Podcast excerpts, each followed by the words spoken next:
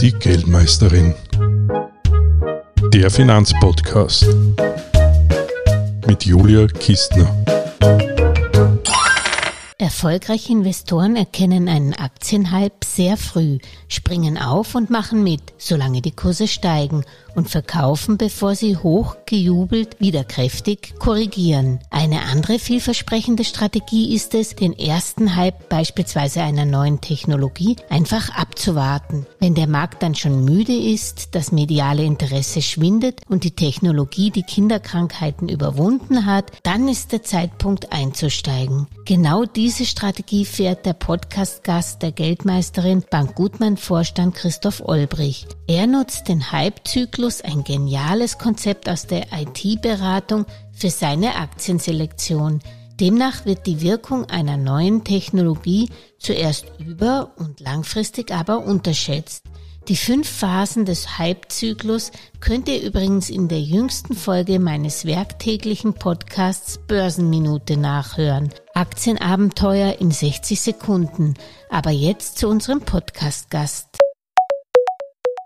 Olbrich. Ja, Grüße, Herr Olbrich. Julia Kistner. Ja, haben, Tag. haben Sie Zeit? Absolut. Stellen Sie sich noch mal kurz vor, was Ihre Tätigkeit ist und wo Sie Spezialist sind in Sachen Finanzen. Ich bin verantwortlich für das Aktienfondsmanagement in der Gutmann Kapitalanlagegesellschaft. Mhm. Ich verantworte dort unsere Aktien-Einzeltitelstrategien, sprich die Fonds, die Portfolios, wo wir tatsächlich die einzelnen äh, Unternehmen analysieren, in die Tiefe gehen, uns die Geschäftsmodelle anschauen und dann eben für unsere unterschiedlichen Aktienstrategien diese Titel dann auch auswählen und mhm. direkt in unser Portfolio kaufen. Sehr spannend. Da haben Sie ja jetzt alle Hand zu tun. Die Börsen haben ja Corona mehr oder weniger verdaut. Was erwartet uns denn die nächsten zwölf Monate aus Ihrer Sicht? Ja, es stimmt. Die Börsen haben Corona verdaut. Die Börsen blicken ja immer einige Monate der Realität, die wir gerade erleben, voraus. Ich würde mhm. allerdings vielleicht auch ein bisschen vorsichtig sein und sagen, na ja, es sieht so aus, dass wir Corona verdaut haben, aber bis, bis die Impfungen tatsächlich global ausgerollt sind, bis, bis die Wirtschaft wieder so funktioniert, wie es davor funktioniert hat, wird es noch einige Zeit dauern. Also es wird ganz wichtig sein, hier die Durchimpfungsraten zu erhöhen und auch die globalen Wertschöpfungsketten wieder in Gang zu bringen. Das beschäftigt uns ja im Moment äh, sehr, dass es da und dort zu Unterbrechungen gibt in den Transportketten, in den Wertschöpfungsketten, teilweise hohe Nachfrage, teilweise noch, noch wenig Nachfrage. Also Corona beschäftigt uns sozusagen immer noch, aber wir sind ähm, auf die nächsten zwölf Monate für den Aktienmarkt durchaus weiter optimistisch. Aus zwei Gründen. Denn, denn erstens, äh, wir sehen dass der Wirtschaftsaufschwung breiter wird. Und wir sehen, wir haben da die unterschiedlichen Phasen jetzt gesehen nach, der, nach dem Ausbruch der Pandemie. Die Technologiefirmen, die letztes Jahr an, an der Börse den Ton angegeben haben, die sind ohnehin gestärkt aus der Krise hervorgegangen. Jetzt seit November, seit eigentlich äh, bekannt wurde, dass es tatsächlich einen Impfstoff gibt. Also wir erinnern uns an den 9. November, als Pfizer und BioNTech damals äh, die, die positiven Impfstoffforschungsergebnisse bekannt gegeben haben. Da hat sich dann die Börsewelt wieder geändert. Mhm. Da waren es dann Industrieunternehmen, Rohstoffunternehmen, Banken, der Automobilsektor, der aufgeholt hat, weil klar wurde, wir kommen und Gott sei Dank wieder in eine in eine normalisiertere Welt dank der Impfung. Und ich denke, jetzt stehen wir an einem Punkt, ähm, wo das von der Börse auch schon gut verstanden und gut eingepreist wurde. Und jetzt ist es eher die Dienstleistungssektoren, ähm, die Mobilität, die jetzt hoffentlich äh, wieder verstärkt zurückkommt. Wir sehen die Öffnungen jetzt äh, in den letzten Wochen auch bei uns hier in, in Zentraleuropa, die, die uns da wieder verstärkt Richtung Normalität bringen. Und das läutet, denke ich, die nächste Phase an den Märkten ein. Diese nächste Phase, wie begegnen Sie ihr? Also diese Post-Corona-Profiteure, wer sind die? Und sind die nicht auch schon eingepreist? Also äh, was sind jetzt Ihre nächsten Picks quasi? Ja, wie gesagt, vieles wurde bereits vorweggenommen. Ja. Aber gerade wenn man sich die Mobilität ansieht, da gibt es doch einige Namen, äh, auch bei uns im Portfolio, wo ich denke, dass, dass die das noch nicht komplett eingepreist haben. Könnten Sie da ähm, welche Und nennen? Also was wir im Portfolio, äh, zum Beispiel ein Titel, der, der interessant ist, ist die Amadeus IT Group, die wir bei uns ins, ins Portfolio zuletzt aufgenommen haben. Das ist recht interessant, weil das ist ein Dienstleister für die Reiseindustrie. Amadeus betreibt eines der größten oder im Hintergrund eines der größten Reiseportale. Dort stellen nämlich die Fluglinien ihre Angebote ein, ihre Ticketangebote. Und auf der anderen Seite können Online-Reiseanbieter wie Expedia oder, oder normale Reisebüros auf diese Daten zugreifen. Und Amadeus verdient dann jeweils daran, dass tatsächlich eine Flugbuchung stattfindet. Mhm. Das ist der eine Teil des Geschäfts. Der zweite Teil ist, dass Amadeus für Fluglinien, für Hotels ähm, IT-Dienstleistungen anbietet. Also zum Beispiel das Boarding eines Flugzeugs organisiert äh, mit, mit der IT-Technik und da eben auch daran verdient, wenn, wenn tatsächlich dann wieder geflogen wird. Mhm. Ähm, und wir sehen halt im Flugverkehr, dass dort die Erholung äh, kommt, aber relativ langsam kommt und, und das ist auch etwas, was wir noch nicht, aus unserer Sicht zumindest noch nicht zur Gänze in, in, in der Aktie reflektiert sehen. Man kann dann noch, natürlich noch weiterdenken, ähm, wenn man zum Beispiel an an Visa denkt oder Mastercard, zwei der größten Zahlungsverkehrsdienstleister in, auf der Welt. Bei Visa sind es gerade die, die Zahlungen, die auf Reisen unternommen werden, also mhm. wenn man die Visa-Karte außerhalb des eigenen Währungsraums verwendet, das sogenannte Cross-Border Payments, das ist ein ja. sehr profitabler Teil von Visa, wo auch die Erholung jetzt zumindest in den letzten äh, Quartalsergebnissen noch nicht äh, zur Gänze sichtbar war. Da gibt's äh, da gibt's noch Aufholpotenzial. Mhm. Und man kann dann noch weiter denken, man kann dann auch sagen, bei uns im Portfolio auch ganz interessant, wenn man in die Gesundheitsbranche äh, schaut. Wir haben da im Portfolio einen Simul Biomed, das ist ein, einer der größten Hersteller von Knie- und Hüftimplantaten. Und äh, die Operationen eben um, um solche Implantate, äh, also Operationen, die, wo eben solche Implantate äh, verwendet werden, die wurden teilweise verschoben. Da gab es die Spitalskapazitäten nicht. Auch dort gibt es Aufholpotenzial. Also man sieht, wenn man da ein bisschen tiefer in die Unternehmen reinschaut, wenn man sich anschaut, ähm, wo gibt es dann noch Unterbrechungen in den Wertschöpfungsketten und so weiter, da, da gibt es durchaus noch äh, einen weiten Weg Richtung, Richtung Normalisierung. Da findet man noch was und das sind auch äh, bekannte Titel wie Visa noch nicht zu teuer, wenn man das Wort teuer überhaupt in den Mund nehmen kann. Ja, also wie gesagt, äh, diese wir, wir sehen das noch nicht zur Gänze aus unserer Sicht zumindest reflektiert. Also das heißt, Sie schichten, wenn ich das zusammenfasse, nach wie vor von klassischen IT hin Richtung die Post-Corona-Profiteure. Was ist eigentlich mit mit Einzelhandelsaktien oder in dem Bereich Lebensmittel, äh, Bier etc. Das müsste ja auch wieder mehr nachgefragt werden. Ja, also vielleicht äh, noch einen, einen Schritt zurück. Also ja. wir in unserer Strategie versuchen nicht auf kurzfristige Trends zu setzen, sondern auf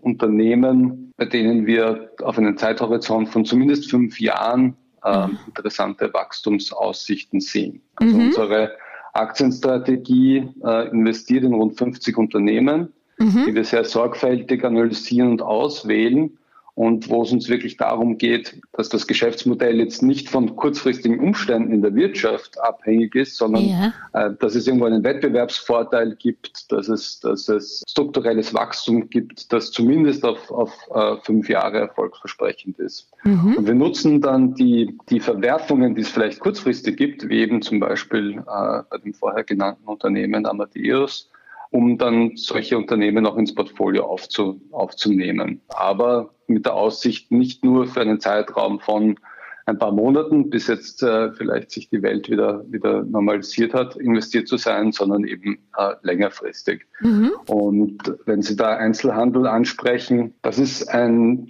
ein Sektor, der natürlich kurzfristig von höheren Konsumausgaben jetzt vor allem in den USA profitiert, der aber aus unserer Sicht strukturell unter Druck steht durch E-Commerce, durch die, durch die Digitalisierung in, in vielen Bereichen. Und äh, von solchen Sektoren, die eben strukturell unter Druck stehen, da springen wir dann nicht für ein, zwei Monate mal auf, sondern da halten wir uns dann eher zurück, da setzen eher auf Unternehmen, wo wir eben langfristig strukturell auch Potenzial sehen. Und wie ist es zum Beispiel mit Clean Energy? Also das hat ja sicher langfristig Potenzial, aber ähm, kauft man sowas um jeden Preis oder was macht man mit Wasserstoff, Batterien etc., die schon sehr, sehr gut gelaufen sind? Plug Power ist im, über 1400 Prozent gestiegen in den letzten fünf Jahren. Was macht man mit diesem Bereich? Also zunächst mal muss ich sagen, kein Investment um jeden Preis. Also ein Unternehmen kann noch so stark wachsen, wenn ich zu viel für dieses Wachstum bezahle, dann war es am Ende des Tages kein gutes Investment. Dann bekomme ich nicht am Ende des Tages eine faire Verzinsung für das Kapital, das ich eingesetzt habe, weil ich schlicht am Anfang äh, zu viel dafür bezahlt habe. Deswegen das ist so wie bei Wohnungen, sehr, die man zu teuer kauft. Genau, das ist bei jedem Investment so. Ja. Und da ist es wirklich wichtig, aus unserer Sicht diszipliniert zu sein und zu sagen, ja, muss ich auf diesen Trend wirklich aufspringen? Und ich glaube, dass man da meistens Zeit hat, auch mal den ersten Hype abzuwarten. Also ich, ich, ich mag das sehr gern, das, das sogenannte Konzept des Hype-Cycles. Ja. von, von der IT-Beratung Gartner äh, ja ein bekanntes Konzept. Und das besagt, dass technische Entwicklungen in der kurzen Frist meistens überschätzt werden und in der langen Frist unterschätzt. Aha. Und ich finde, das funktioniert an an der Börse auch meistens ganz gut. Also es gibt, wenn neue Technologien kommen, dann ist meistens ein, ein, ein Riesenhype darum. Ja. Und man projiziert alle möglichen Vorstellungen und Lösungskonzepte in diese einzelne Technologie. Also die, wir erinnern uns an den Hype da rund um den 3D-Druck, also ja. was wir uns alles vorgestellt haben, was wir, was wir alles daheim drucken werden und nie wieder in einen Supermarkt gehen, weil man es ohnehin daheim alles drucken kann. Das ist natürlich so nicht gekommen. Trotzdem gab es diesen Hype rund um diese Aktien und dieser Hype ist dann auch wieder verschwunden. Wenn sich eine Technologie dann durchsetzt, ist der Hype meistens verflogen, aber es gibt sehr lange lange, sehr stetiges Wachstum. Ja. Ähm, in, unseren, in unseren Technologieinvestments, in, in, in, unserer Strategie zum Beispiel, setzen wir sehr stark nach wie vor auf Cloud Computing, denn dort ist auch der erste Hype ist verflogen, aber wir sind in einem Stadium, wo die meisten großen Unternehmen, jetzt nochmal durch die Pandemie beschleunigt, ihre IT-Infrastruktur in die Cloud verlegen. Und da sind wir bei weitem noch nicht an einem Punkt angelangt, wo das äh, auf breiter Basis der, der, der Fall ist. Also hier sind die Wachstumsraten nach wie vor sehr hoch, wenn man sich die Zahlen anschaut, die hier Amazon oder Microsoft vorlegen. Ähm, hier haben wir sehr hohes zweistelliges Wachstum nach wie vor in diesem Bereich. Aber der Hype ist verflogen.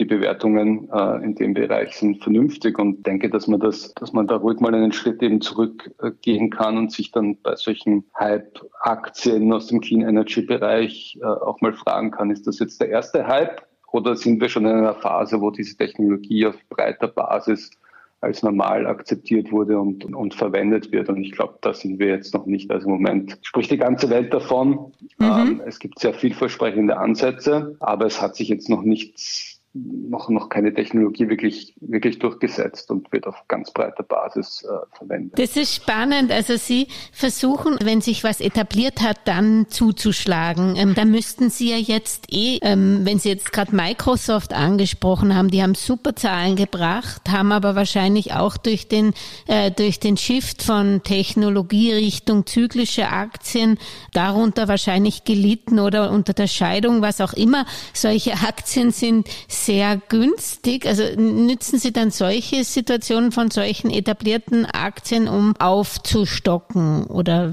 jetzt zum Beispiel konkret haben Sie Microsoft in Ihren Portfolios drinnen? Wir haben Microsoft schon, schon sehr lange in unserem, mhm. in unserem Portfolio, aber genau das ist der Punkt, den Sie ansprechen. Also ich glaube, es bringt wirklich etwas sich anzusehen, welche Trends sind da, welche Trends sind stark und wenn die vielleicht an der, an der Börse gerade nicht en vogue sind, wo kann ich da dann günstige Gelegenheit finden, um, um mich in solche Trends, die ja nicht verschwinden, Cloud Computing verschwindet nicht, mhm. aber die vielleicht, vielleicht jetzt gerade nicht so gefragt sind, äh, mich da entsprechend dann mhm. auch, auch, zu positionieren und diese Chancen zu nutzen. Und wie schaut's geografisch aus? Positionieren Sie sich da, wenn Sie jetzt einen Fünfjahreshorizont haben, stärker in Asien oder ist die geografische Positionierung für Sie nicht so wichtig? Da auch wieder zwei Gedanken dazu. Ja. Äh, der eine ist natürlich, dass Asien für uns ein sehr wichtiger Markt sind, wir dort auch äh, positioniert sind, aber wir setzen in Asien für unsere Kundenportfolios auf Manager, die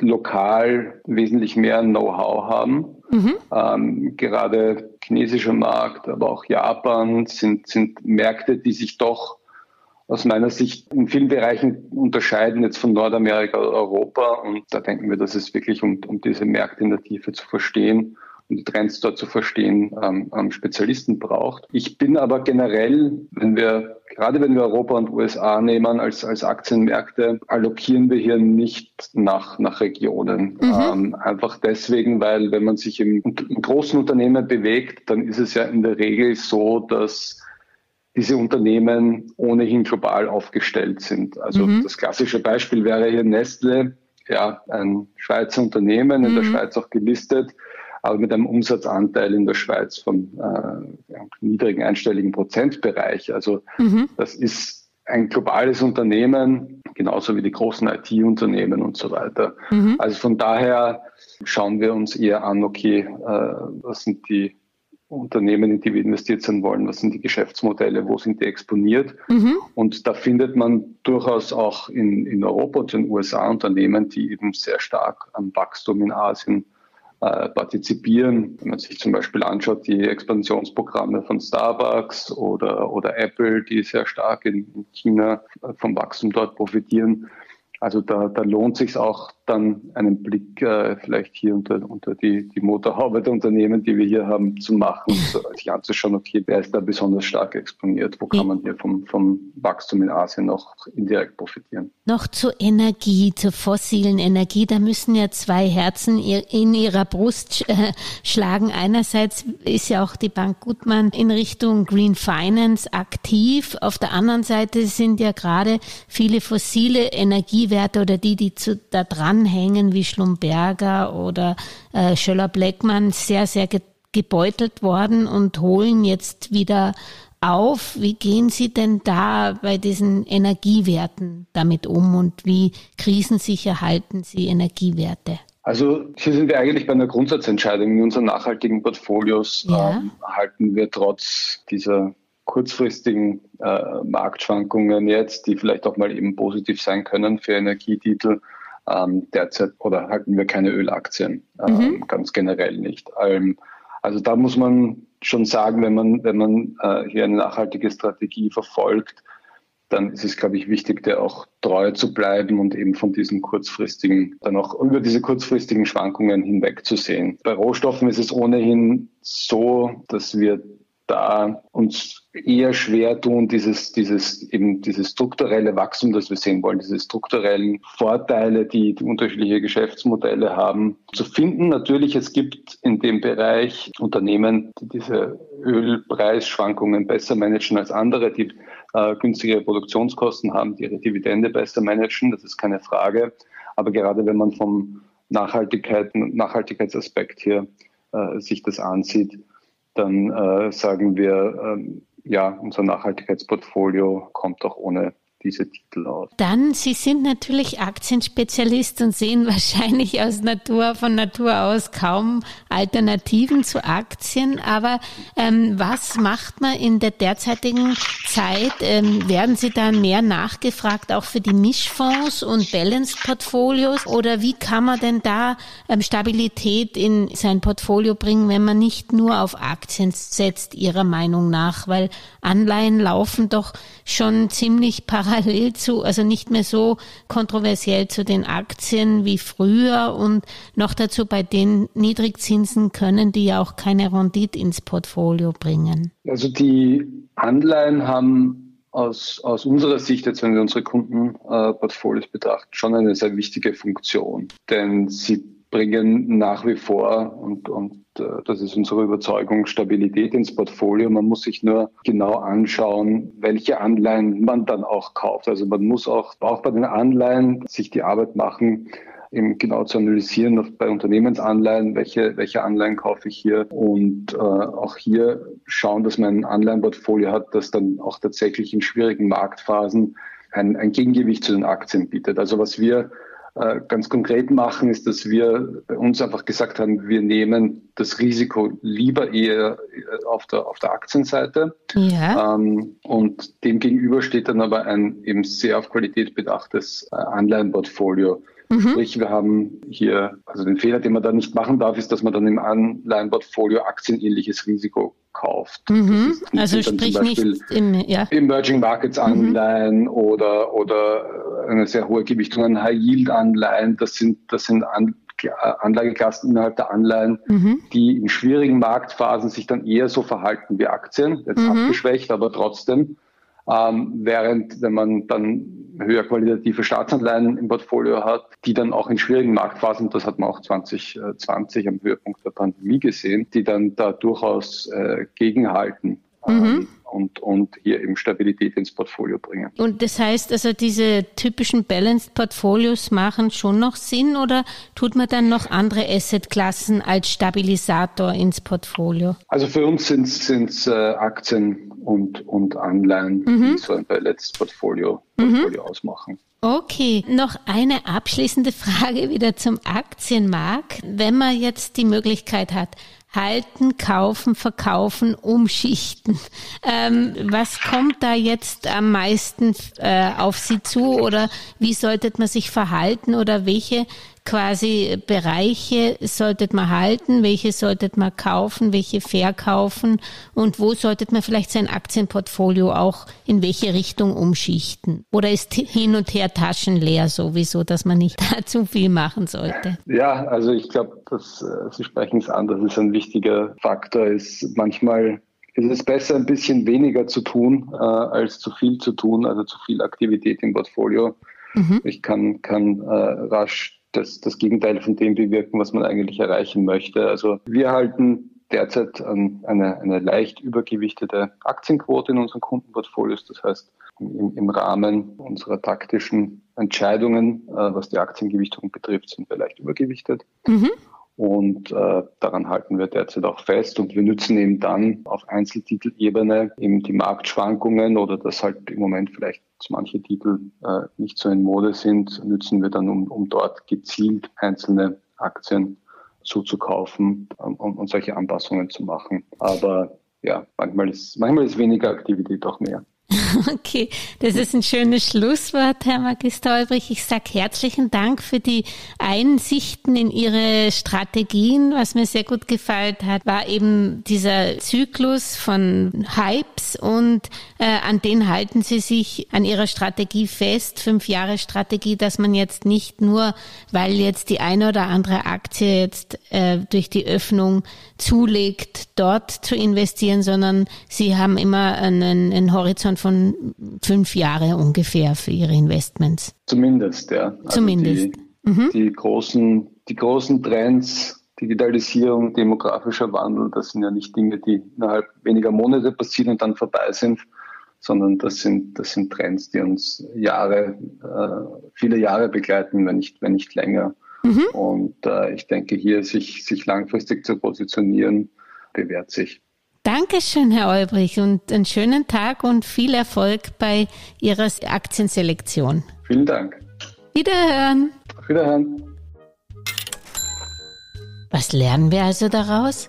Hypes kommen und gehen. Zu Beginn der 2000er Jahre wurde jedes Unternehmen, das am Ende seines Namens ein Dotcom trug, von Börsianern als das nächste große Ding hochstilisiert. Als die Verluste vieler dieser Unternehmen immer größer wurden, ergriffen die Anleger die Flucht. Zu den Überlebenden zählen Apple, Amazon, eBay, später gesellten sich etwa noch Google und Facebook hinzu. Nur die größten und kapitalstärksten kommen durch, das kann man sich merken. Wieso sollte es heute auch anders sein? Die prominenten Big Player unter den Wasserstoff-, Cannabis- und Elektrovehikelaktien werden wohl auch die nächsten 20 Jahre überleben. Hier tippe ich etwa auf den Wasserstoffhersteller Linde AG, das kanadische Cannabis-Unternehmen Kronos, bei dem sich der Marlboro-Konzern Altria zu 45 Prozent eingekauft hat, oder auch der Elektroboliden-Produzent von Elon Musk, Tesla. Wenn euch diese Folge wieder gefallen haben sollte, würde ich mich freuen, wenn ihr die Geldmeisterin auf eine der Podcast-Plattformen abonniert, bei LinkedIn oder Apple Podcast oder in der Facebook-Gruppe Geldmeisterin liked und kommentiert und auch nächstes Wochenende wieder dabei seid. In der Zwischenzeit würde ich mich freuen, wenn ihr von montags bis freitags bei der kleinen Schwester der Geldmeisterin die Börsenminute hineinhört. Reflexionen zum Börsengeschehen in 60 Sekunden. Salam, Servus, Mas Salama, sagen die Geldmeisterin und Julia Kistner. Und am Schluss noch der Disclaimer. An dieser Stelle wie immer der wichtige Hinweis, dass die Inhalte dieses Podcasts, der Videos und der Webseite geldmeisterin.com ausschließlich der allgemeinen Information dienen und die ganz persönliche Meinung der Geldmeisterin und von Julia sind. Es handelt sich keinesfalls um Investmentempfehlungen, Rechts- oder Anlageberatungen. Das Gesagte, Geschriebene und Dargestellte kann und soll auch nicht das persönliche Gespräch mit deiner Finanzberaterin ersetzen. Auch sind weder die Geldmeisterin noch Julia Kistner informiert darüber, wie es mit deiner Vermögenssituation ausschaut, deinen Bedürfnissen, familiären Umständen, deinem Finanzwissen, die Risikoneigung oder deinen Anlagehorizont. Anlegen erfolgt daher auf eigene Gefahr. Die Geldmeisterin und Julia Kistner haften nicht für Anlageentscheidungen, die aufgrund ihrer Medienbeiträge getroffen werden. Kurzum, für die Geldmeisterin und Julia Kistner war es immer ein Vergnügen, dich bei deinem Vermögensaufbau zu inspirieren. Auf deinen eigenen, persönlich richtigen Geldesel musst du schon selbst setzen. Viel Erfolg!